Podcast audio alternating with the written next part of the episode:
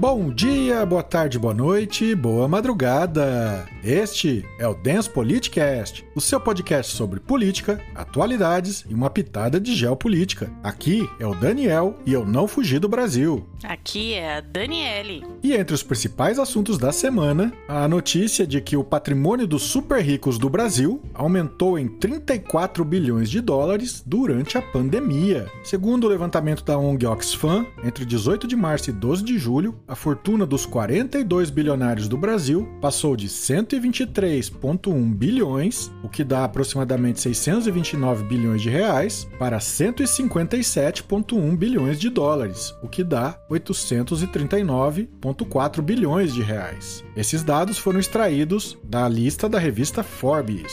A pandemia trouxe escancarar aquela questão de o rico fica mais rico e o pobre fica mais pobre sabendo que eles aproveitam a todo custo em tirar vantagens em períodos que as pessoas não têm condições, ao menos para pagar seus as pessoas não têm condições de se prover pelo mínimo necessário para sua sobrevivência. Enquanto boa parte da população brasileira está vivendo com os, com os 600 reais do auxílio emergencial, essa turma aí continua ganhando dinheiro. E o Ministério da Economia também divulgou novos dados sobre o impacto do coronavírus no mercado de trabalho. Esse ano é o pior resultado desde 1992, ou seja, foram fechadas 1,19 milhão de vagas com carteira assinada nada. Só no mês de junho foram fechadas 10 mil vagas, 10.900 vagas de emprego. As projeções apontam para o desemprego de até 18% no final do ano. Independentemente do coronavírus, esse seria o resultado entregue pelo governo incompetente do nosso presida Covid. O desemprego já vinha em alta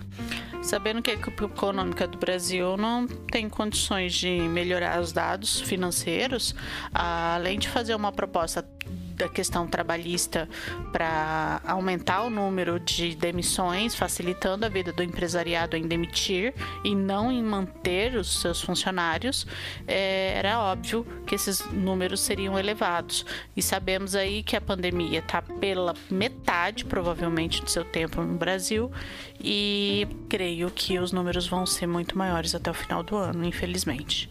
Como sempre, o pobre é o que paga a conta. E não o suficiente os investidores estrangeiros também estão se mandando do Brasil, até demoraram bastante. Nesses seis primeiros meses de 2020, 31,2 bilhões de dólares foram retirados em aplicações financeiras. É a maior saída em 26 anos. As pessoas que aqui estão investindo é só para retirar lucros.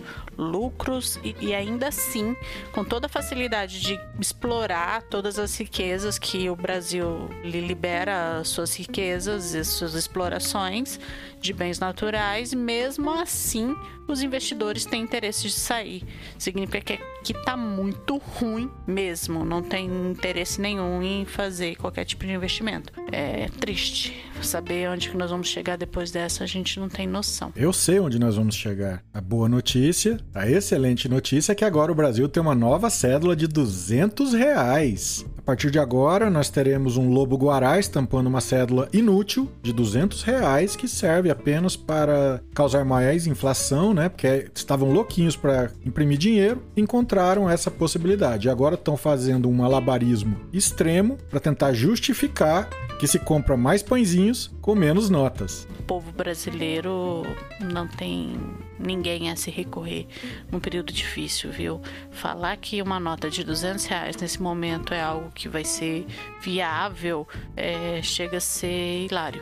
É só para ter manchete. É seu presidente apresentando o seu remédio favorito e agora a nota de 200 reais. E além disso, a notícia que vem se arrastando desde a semana passada é o novo imposto que o péssimo Guedes vai criar. Estão tentando arrumar um nome que possa enganar a população brasileira. Dificilmente ele vai passar na Câmara. Um imposto sobre transações eletrônicas. É inadmissível que se tente implantar uma obscenidade dessas num momento momento desses. Até o final do governo, com certeza vai estar implantado. Para piorar, o PIB dos Estados Unidos despencou 32,9% nesse segundo trimestre. É o pior resultado desde a grande crise de 29, no início do século passado. A Alemanha também teve uma queda histórica, caiu 10%. O presidente Trump mandou todo o estoque de cloroquina aqui para o Brasil. Não suficiente, ele está com 54 milhões de pessoas pedindo seguro-desemprego e ele encontrou tempo para criticar o sistema eleitoral, que poderia haver fraude na eleição pelos Correios e sugere adiamento. Ele quer dar um golpe na eleição desse ano, quer miguelar e provavelmente vai usar o Brasil como bucha de canhão para alguma coisa que a gente já imagina o que é. O Brasil é o teste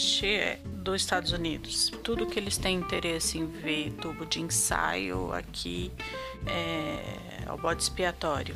Estamos à mercê e jogados à própria sorte. Vamos ver qual vai ser a próxima que o presidente Trump tem para nós no Brasil. E a Rússia anunciou nessa semana que vai aprovar o registro da vacina contra o Covid em agosto. Ela, essa vacina está em teste bastante adiantado e tem previsão de produção em outubro de 2020. A Rússia prometeu então fazer uma grande vacinação a larga escala a partir de outubro. Nosso presidente já manifestou a informação de que ele não tem interesse da vacina russa, somente a de Oxford. E em contrapartida, mais uma vítima do Covid dentro do governo, agora a esposa do nosso presidente Covid. Ela testou positivo essa semana, juntamente com o astronauta Marcos Pontes, foi o outro ministro infectado, que está tomando chá de picão, como a vovó dizia, para combater o Covid. Eu fico impressionada com essa equipe científica. E científica. Nem eles fazem mais o, a propaganda da cloroquina, somente o presidente Bolsonaro. Estranho, né? Estranho que ninguém mais menciona que toma ou tomou que a cloroquina está dando certo o seu tratamento.